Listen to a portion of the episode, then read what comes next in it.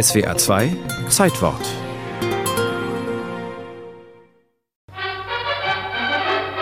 Als tausende Menschen am Tag der Krönung von Elisabeth II.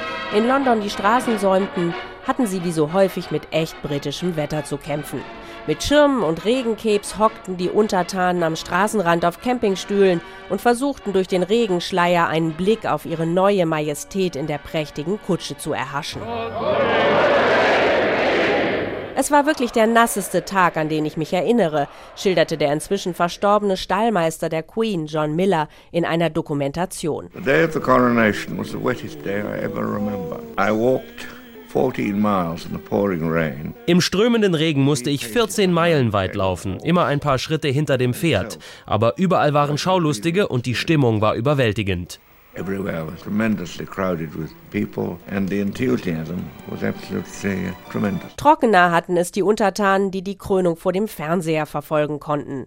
Dabei war lange die Frage offen gewesen, ob das Fernsehen die Zeremonie überhaupt zeigen durfte. 18 Monate lang hatte eine Krönungskommission unter Prinz Philipp, Elisabeths Mann, den besonderen Tag akribisch vorbereitet. Noch nie hatte die Westminster Abbey Fernsehkameras gestattet. Und die Regierung unter Winston Churchill fand das Ansinnen der BBC, die Krönung zu filmen, ziemlich abwegig. Ist es angemessen, dass die Menschen zu Hause vor dem Bildschirm Tee trinken und noch profanere Dinge tun und nebenbei zugucken, wie ihre Majestät gekrönt wird?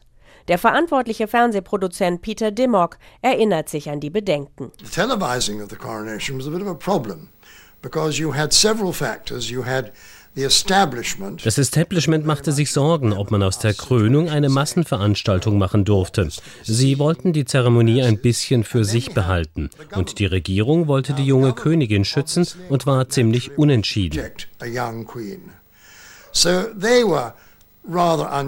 Die Queen willigte schließlich in eine Übertragung ein, allerdings keine Nahaufnahmen. Und der heilige Akt der Salbung durfte nicht gezeigt werden.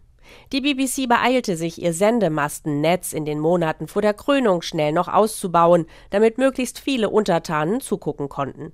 20 Millionen Menschen sollen in Großbritannien am 2. Juni 1953 vor Fernsehern gesehen haben, wie Elisabeth II. gekrönt wurde. God crown you with a crown of glory and righteousness. Durchschnittlich saßen 7,5 Personen vor jedem Gerät. Ganze Nachbarschaften versammelten sich bei den wenigen Fernsehbesitzern in der Straße. In Gemeindezentren, Turnhallen und Pubs gab es Frühformen des Public Viewings vor kleinsten Bildschirmen mit körnigem Bild. Besser sehen konnte man bei den Übertragungen in Kinos. Eine Stunde vor der Zeremonie strahlte die BBC ein Testbild aus, damit die Menschen ihre Antennen ausrichten konnten. Die Königin selbst kehrte am Abend ihres besonderen Tages allerdings wieder zu dem Medium zurück, das ihr vertraut war.